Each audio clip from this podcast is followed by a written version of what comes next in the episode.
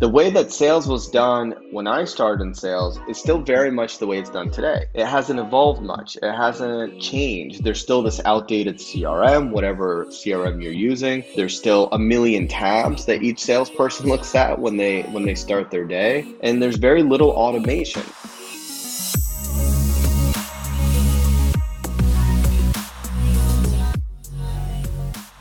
Welcome to a new episode of Deal, your podcast for B2B sales. Thanks for listening in the last seven weeks and taking part of the summer course Question Selling. And if you haven't done that, go back and listen to it, please, because if there is one thing that will help you to accelerate your pipeline in the last four months of the year, it is to be a good influencer. And questions are probably the best tool for influencing others. So go back, listen to the seven episodes, They're, they build on each other, and you learn systematically to ask good questions and by that influence the customer in a positive way and to empower them. Today, we are back with another exciting interview and another exciting guest. And if we speak about sales, we should also be speaking about leadership. Because who doesn't want to have a strong leader that is empowering people, helping them grow, develop, and accelerate business? And if sales leadership is interesting to you, this episode will be interesting for you as well because sales is a platform for developing leaders. Think about it. In sales, you need to manage yourself, influence others, influence yourself, and to be a good listener. You need to learn business acumen, dealing with setbacks, it builds character. Today's guest started out as an individual contributor, grew into a sales management role, and eventually ventured into an entrepreneurship role and is building now his own business. He's the founder of Manager, an automation tool that helps salespeople to manage their tasks and pipeline. Michael, so how you did end up in sales? By mistake is a simple answer. I think, um, like most people, especially where I grew up, I was, you know, told be a doctor, be a lawyer, be an astronaut. I don't think I even thought about growing up being in sales, and I stumbled into it. I um, it was the best stumble of my entire life, obviously, and I think it'd be great to have sales be more prominent when people are younger to to aspire because every job that you're in leads back to sales. It's the heartbeat of every organization. But uh, yeah, I was pre med, went to college, thought I was going to be a doctor, and started working in a hospital. Realized that wasn't for me. And the folks that were having the most fun were pharmaceutical reps. Now, granted, this is like a few decades ago, not to age myself, but I just looked at them and I wanted to do what they're doing. They were happy, they were making money, they loved what they do. All the medical students and residents were miserable. And I'm like, well, that doesn't seem like a cool career path. This does. And so I asked the pharmaceutical rep, I'm like, how can I have your job? Like, how can I join you? And he was like, well, you have the the science thing down. You have zero sales experience. Why don't you go find a sales job? In 2008, I, you know, I Google and I find this waterfall called Meltwater, some company in Norway, and I'm like, what the heck is this? And what is media monitoring? The next thing I know, I got a phone call, and then I went to a, a group interview with some of the most inspiring, well dressed, amazing people I've ever seen. And I didn't care what the job was at that point. I'm like, I just want to join this culture. And it was the smartest thing I think I've ever done. So an accidental salesperson, but I mean, at the end, you say you joined because of the culture and the people, and isn't that, especially when you start your career, the only thing that really counts? The people that you work with and the culture that you work in. I think that's the uh, best advice you can give to a uh, graduate student. Absolutely, you have to find who you're comfortable with. And I again, we're we are very fortunate, I think, not not to put words in your mouth that we started up Meltwater because you hear stories of other companies where it's done through an HR department or people you never get to work with. Where here, you know, I was 22, 23 years old, and all of a sudden I met my managing director, I met the area director, I met the sales manager. So I I knew exactly everyone I was working with. I had a chance to speak to them which I think is very unique. I haven't seen really anything like that in all the other companies I've come across where it's very like systematic with these processes where here it's very open. And I really like that. And I think it, it sets a great tone and foreshadows what's to come in your journey with the company. So I think they did a really good job there. And you've been exposed to leadership and management basically from your day one at Meltwater, and it shaped you as well because you've had this aspiration to become a sales leader yourself very early on. And um, Meltwater was providing you that fast track opportunity to become eventually a sales leader. After you left Meltwater, of course, in, on good terms, uh, before we actually hit the record button, you were explaining that you were speaking with a lot of startups, a lot of other salespeople in different companies, and you heard a lot of problems that salespeople have today with managing their sales process. So, can you maybe share again what are your observations? What are the main problems and obstacles that salespeople have today? Well, it's funny. We both started in sales, I think, over 10 years ago. And if your audience doesn't know that, I apologize again for dating you a bit. But the way that sales was done when I started in sales is still very much the way it's done today. It hasn't evolved much. It hasn't changed. There's still this outdated CRM, whatever CRM you're using. There's still a million tabs that each salesperson looks at when they when they start their day, and there's very little automation. So that means a typical salesperson starts their day at 8 in the morning, they prepare for their calls, they have 3 or 4 meetings, they have three or four calls on top. They end their day at six. Oh, and now they have to do two, three hours plus to tell their boss about how their day went, to update their forecast, to update their notes, blah, blah, blah, blah, blah, blah, blah. And all of a sudden it's eight, nine o'clock until you finish your job. And that just isn't the case. And a lot of salespeople don't do it. And that has lingering effects. Pipeline hygiene gets worse, productivity suffers, limited visibility for leadership, all because there's no automation. Everything's very manual, time consuming. And that's not the case with most other jobs because most other job you're doing your task all day and you go home. Where in sales you're on the phone all day and then you have to log your experiences somewhere. And so I I thought maybe well maybe this is the meltwater thing. And then as I spoke to more and more people, former colleagues working with startups, I realized holy heck, in fact, we have it better than most. Other people and other companies have it much harder, more complex processes, more complex CRMs. And to make it even worse, people are now remote. So before, if you're a sales leader or sales manager, a salesperson, you can connect with your manager in the office. How did your day go? How can I help? Here's some feedback. Today, that doesn't exist. Everyone's now remote, everyone's using Slack, which only exacerbates the problem. So I wanted to launch an application that makes salespeople more productive, gives them more time to sell, while simultaneously improves pipeline hygiene and visibility for leadership. And that's how we came to Manager.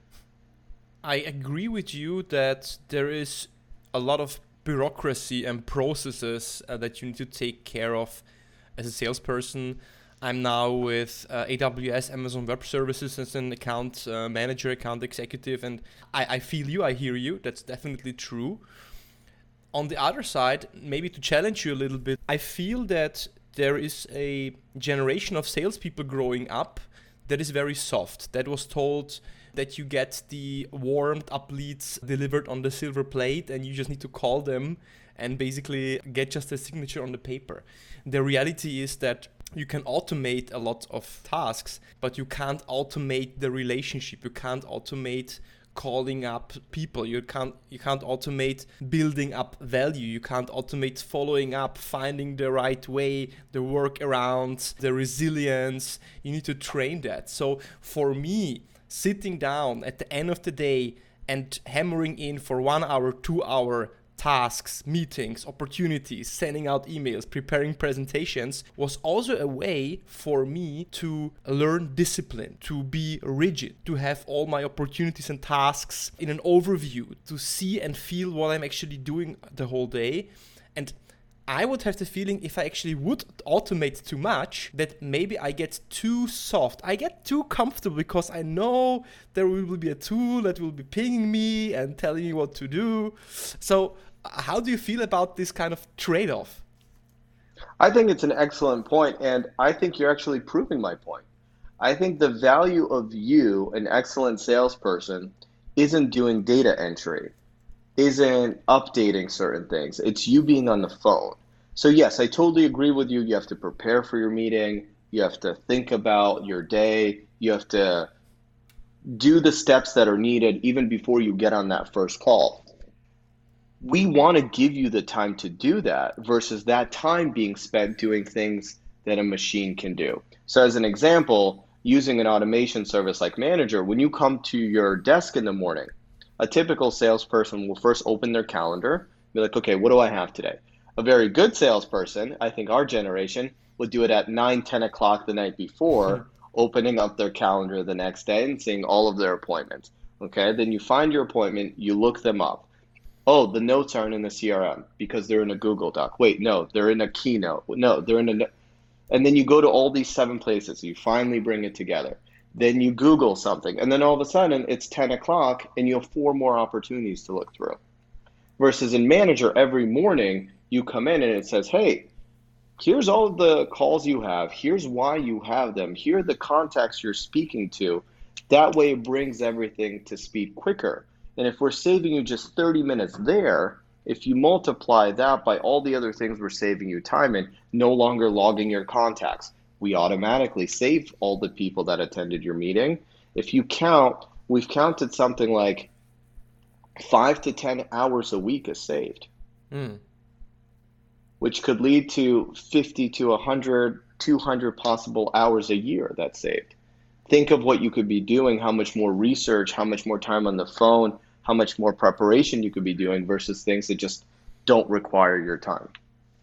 Agree. I mean, at the end, uh, time is your most valuable asset, and you need to Absolutely. decide what to do and what not to do. I think deciding what not to do in sales is even more important. Which clients to not call up, which opportunities not to follow up with and focus on the 20% that, that really matter, I think is key. Speaking about sales automation, all the sales automation tools, I don't know how you feel about that. Let's take the perspective of a sales rep. And the last years, I mean, you know it, there's so many tools out there, starting with the big ones that, you know, outreach io HubSpot, and what have you, yeah? How would you select the right tools for you? Because for me as a salesperson, I'm struggling to select really the good tools from the bad tools and the unnecessary tools. So how you how would you select that and how would you advise salespeople and companies to find the right tool for the right problem? Because there's so much offer out there. Yep.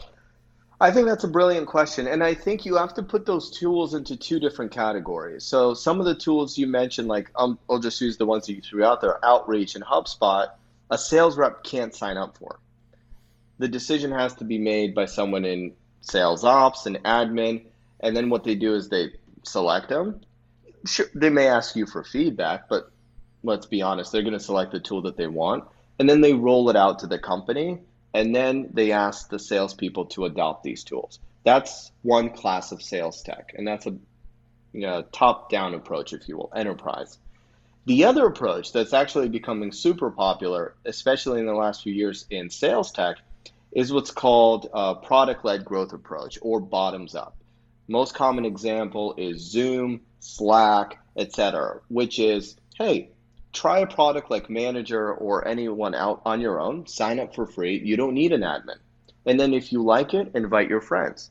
And then eventually we'll find your sales leader and we'll say, hey, you know, five people are using it, they love it. Or you'll go to your sales leader yourself and be like, heck, we love this. We want to use this. Why don't you buy this? And at that point, the sales ops, admin, etc., has almost no choice but to bring it on because their team's using it. And if 10 people are using it, it has to be systematic. So to answer your question, there's a lot of tools out there that salespeople can try on their own and see if they like without having an admin set them up or spend three months just rolling the tool out. They can be up and ready within minutes. Okay, that's a good perspective. I didn't know that. Okay, so with Manager, what is Manager is one of the tools that I can sign up as a salesperson just to try it out without needing that heavy integration into the company systems. Let's put it like that. Exactly. Okay, makes sense. Um, let's let's speak a little bit about um, sales management. Um, I mean, you uh, started as an individual contributor, doing your cold calls, um, having your list, doing the prospecting, like doing the heavy lifting for a lot of months, I guess, before you ventured into management.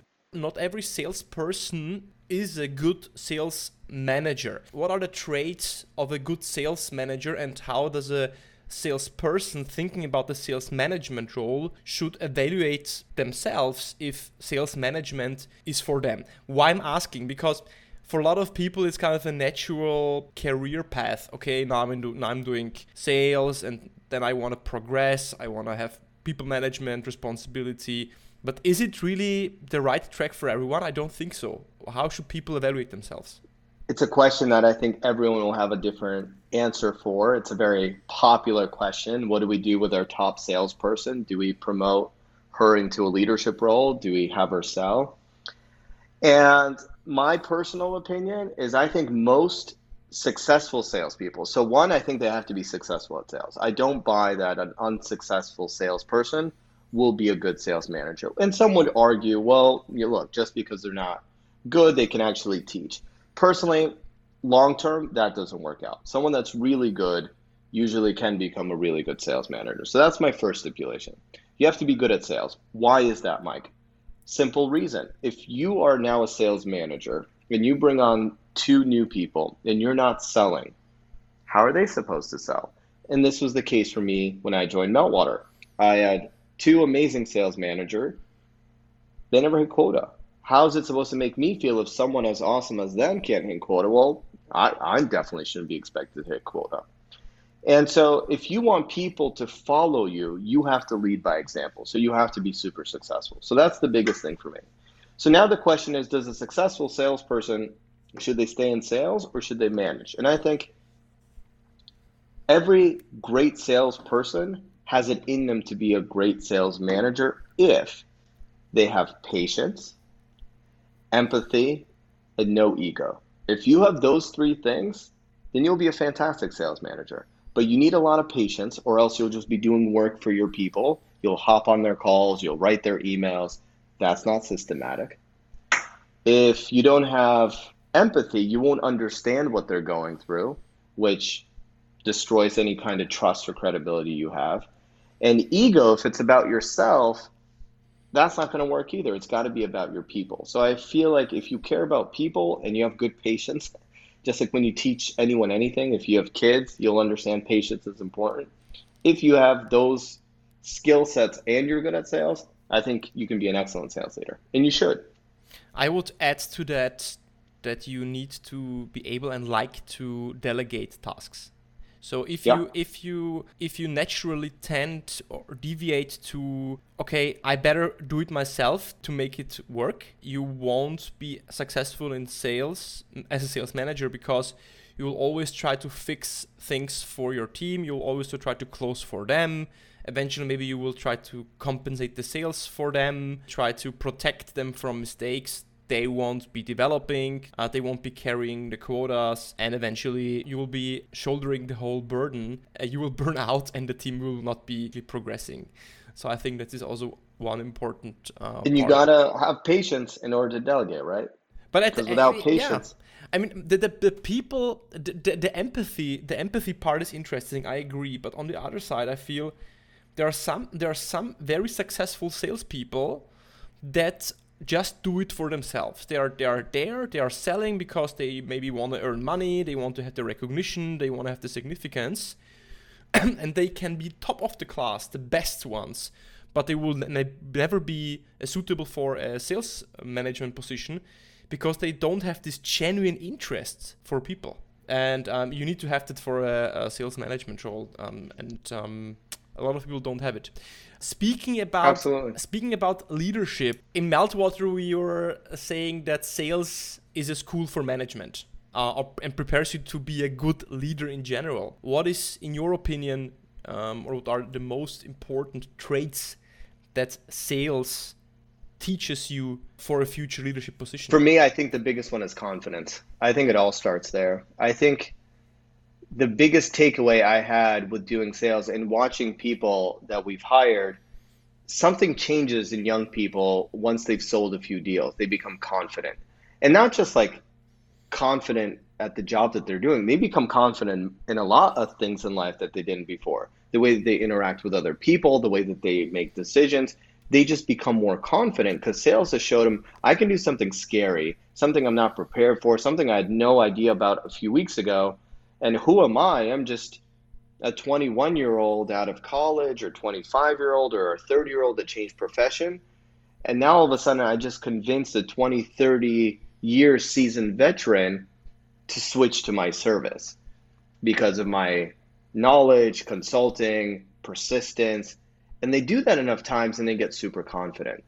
And I think that is the best thing that you can have because that confidence is what you need in a leadership position. Because now, when you give feedback to someone else, you have to be able to do so confidently, or else people just won't trust you. True. However, to like, I don't know how to. I don't know how I should feel about that part, the confidence part. I agree that confidence is important.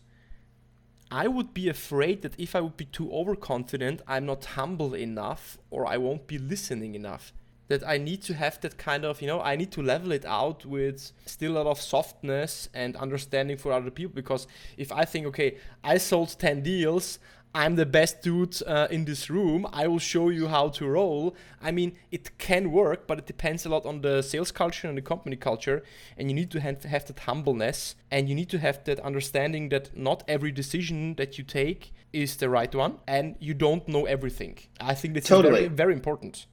Totally and those are things I think you to uh, from my point of view, those are things you look for before you even hire that person.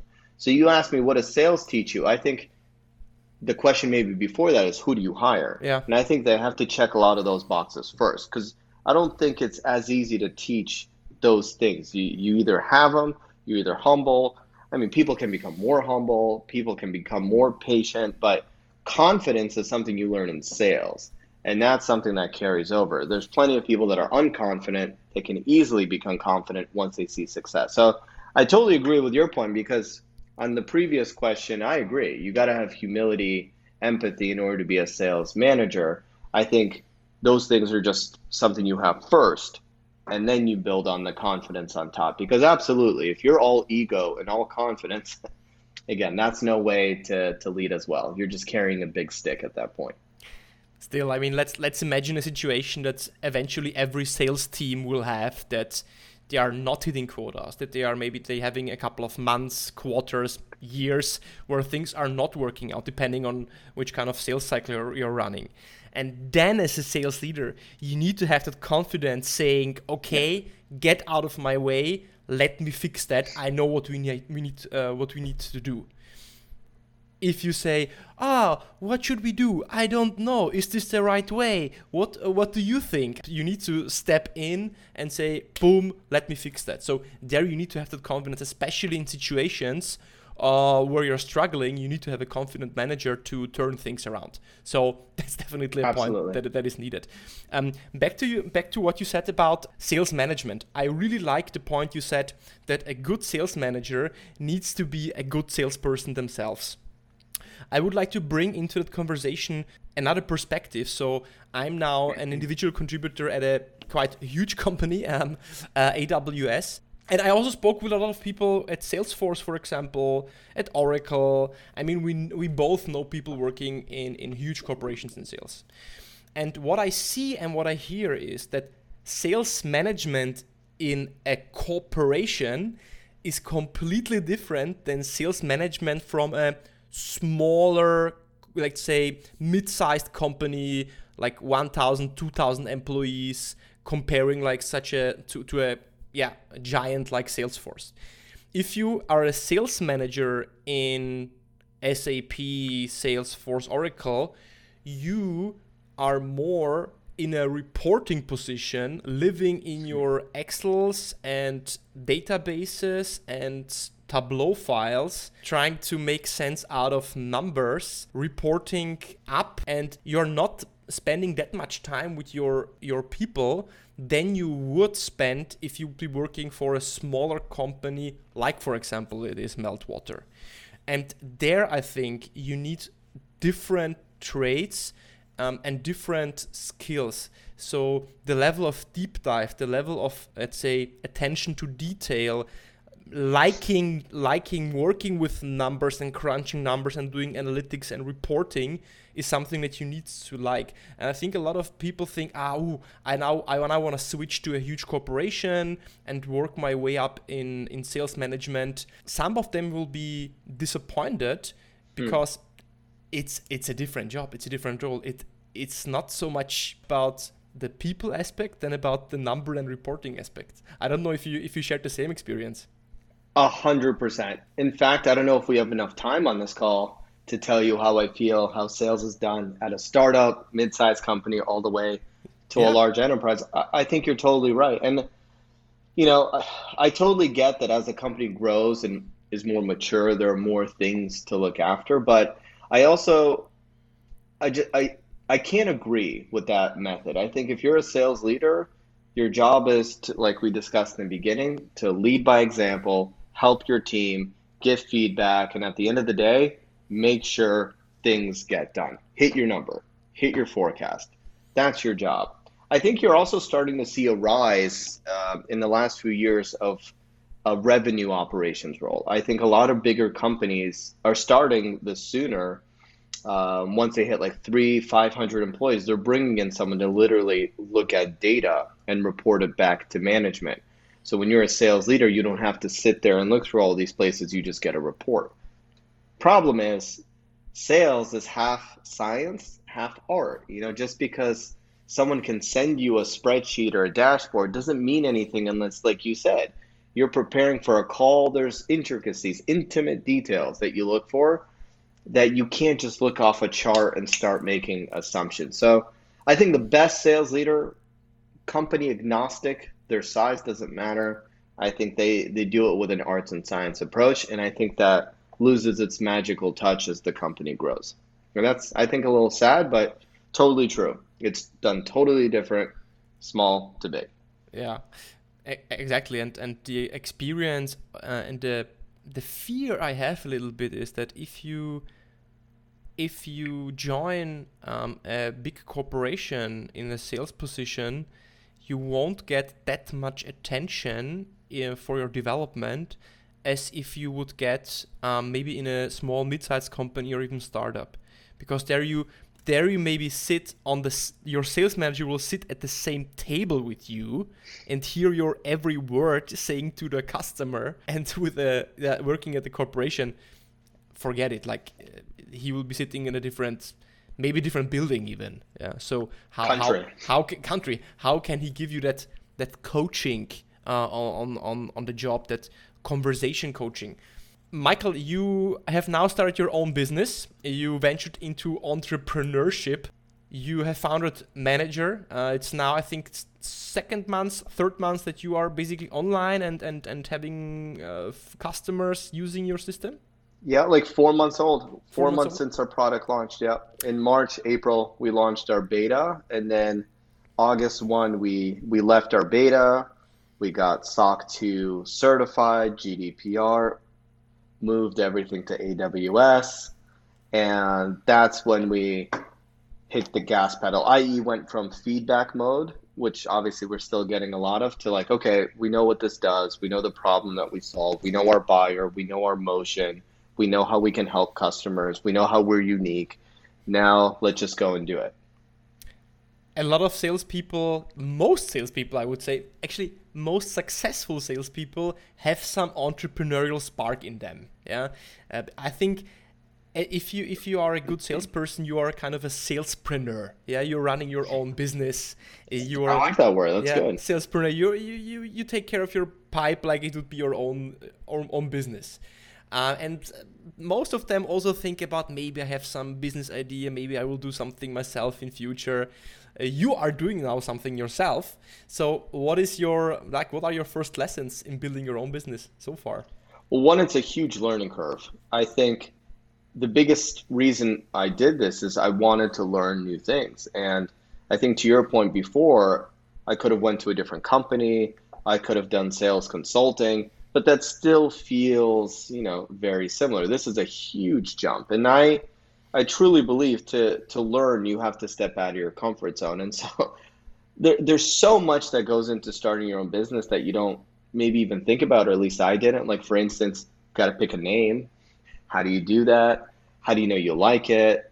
How do you make it official? Okay, someone wants to buy. You need an order form. You need oh, you need to incorporate your business. What kind of business are you going to be? LLC? Are you going to be a corporation? Are you going to be an S corporation? What state are you going to incorporate in? Like all of these little things, like no one really teaches you. And being a pre med major, I never took a business class, and maybe they teach that and I just missed it. But this isn't something most people know. They don't know how to do it. And it's not like it's a difficult thing. In fact, I, I feel like there should be education more for especially people that have the entrepreneurial spirit, whether they're in sales or any other profession, that like, hey, it's it's not a black box. Like these are the steps to get started. So I think that was the biggest thing is just the logistical side. And then the other very difficult thing, especially if you're a salesperson, is well, how do I build this? So a lot of salespeople will go into consulting because you don't have to really build anything. You you have a website, you print a few shirts, and then you know you go and consult. Uh, but building tech, you need to find technical talent. You need to find someone that you trust to build your product in a way that will not only build it but complement you, challenge you, give their perspective. So I've been super fortunate to find technical talent and have two amazing developers on my team because that's the scariest part it, you don't know anything about code or how it works or will it break and it's super scary. You know the sales stuff you can control you have experience with it. But that's the biggest. But again just like with starting a company and picking a name there's plenty of resources that are there at your disposal that help you at least get what's called an mvp out there. So the idea is you want to get something very lightweight simple throw it to people people you you don't know preferably because people that do you know won't give you honest feedback. They won't want to break your heart. But if you spend fifty, a hundred thousand dollars, you put that, which you know is a lot of money, and you put that in front of people and just say, "What do you think?" and expect that the answer will be, "This is garbage." And if you expect that as an answer, it'll make everything much easier because you have the right idea, but you don't have the right business until you get feedback it's just like anything in life. You know, you need feedback in order to get to where you want to go. So that was my biggest learning curve. We launched something in August of last year, a prototype, and no one used it. And there's my feedback. Like if I continue to build this out, I'm a schmuck, you know, and people won't use this. I'll spend hundreds of thousands of dollars and I'll fail. And I think the benefit of being in sales is you know when you're climbing uphill and you just need to persist through it, or when you're running against a concrete wall, it, it just doesn't make sense. So I think the benefit of being in sales, I didn't have to wait six months, 12 months, and just be like, ah, the product will get better. People will like it. After one month, we pivoted. We said, this won't work. Let's move to this direction. And that's all due to sales, you know, because I was able to get feedback quickly from 50, 100 people what do you think? Do you like it? Well, what if we did this? Oh, that's kind of better. Okay, what if we did this and that? That's much better. And then we were able to move to that direction. So I know that was a very long-winded answer. Obviously, something I'm passionate about, but you know, I, I think the the biggest learnings are just starting, technical, and being able to find talent, and then expect to fail. I think because most businesses don't get it right the first time, and that's okay. You know, and and hearing you speak, I would guess that you are a big learner. You just like to learn. You just like to experience new things, challenge yourself. And I think to be successful in your own business, you need to have that, um, yeah, that spark as well to, to learn, to constantly develop yourself and, and push yourself. I can feel that. It's why you do this in the, when, I, in the when I speak place. to you. Yeah. I mean, it's obvious. I mean, why start a company if you're not willing to learn? You'll never be successful. You got to surround yourself with smart people, people smarter than you, hopefully, and just keep learning and adopting. It's so funny because you know this as well as I do.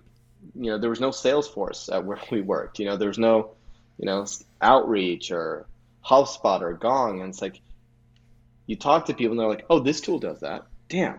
Okay, what about this? Well, that tool does that. Damn. What about this? Well, that tool."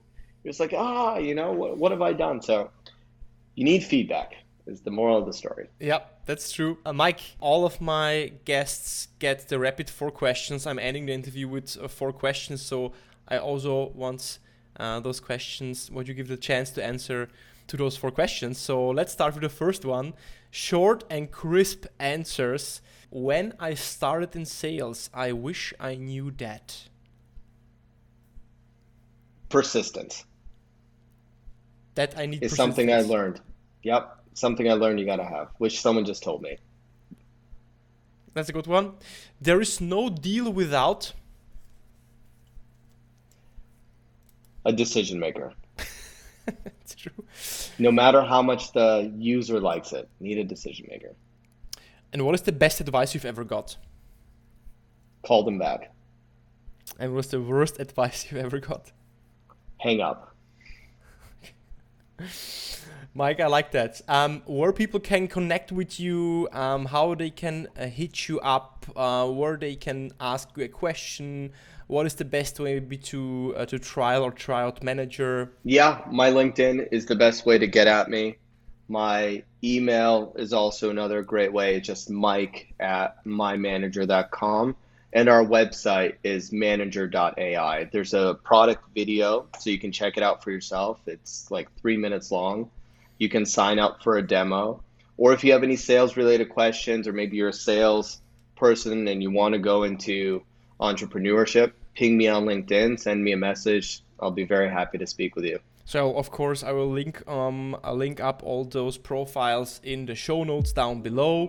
Uh, Michael, this was a fun conversation. I'm very happy we could we could uh, reconnect. Yeah, and maybe let's speak again soon. Let's do it. And this time, your audience knows. Hopefully, we didn't coordinate a black and white type of thing. So that was completely ad hoc.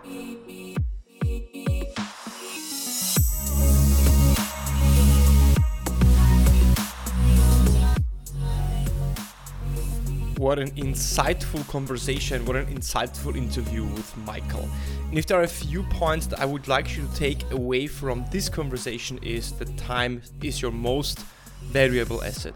So sales automation, automating your tasks is actually important so you have more time to speak with your customers to create value because value is not created in an email value is not created in sending a presentation value is not created in following up. Value is created only in a meeting, in a one to one conversation with your customer because we're in a mammal to mammal business, B2B. It's a people's to people's business. The second thing is that sales teaches you confidence, it teaches you to stand up for yourself and this is what you need to become a strong manager as well. And if you like this conversation, follow me on Spotify, follow me on Apple Podcasts. Next week, we are back with a German interview. I wish you a great start to the new month. Have a blast. Speak to you soon.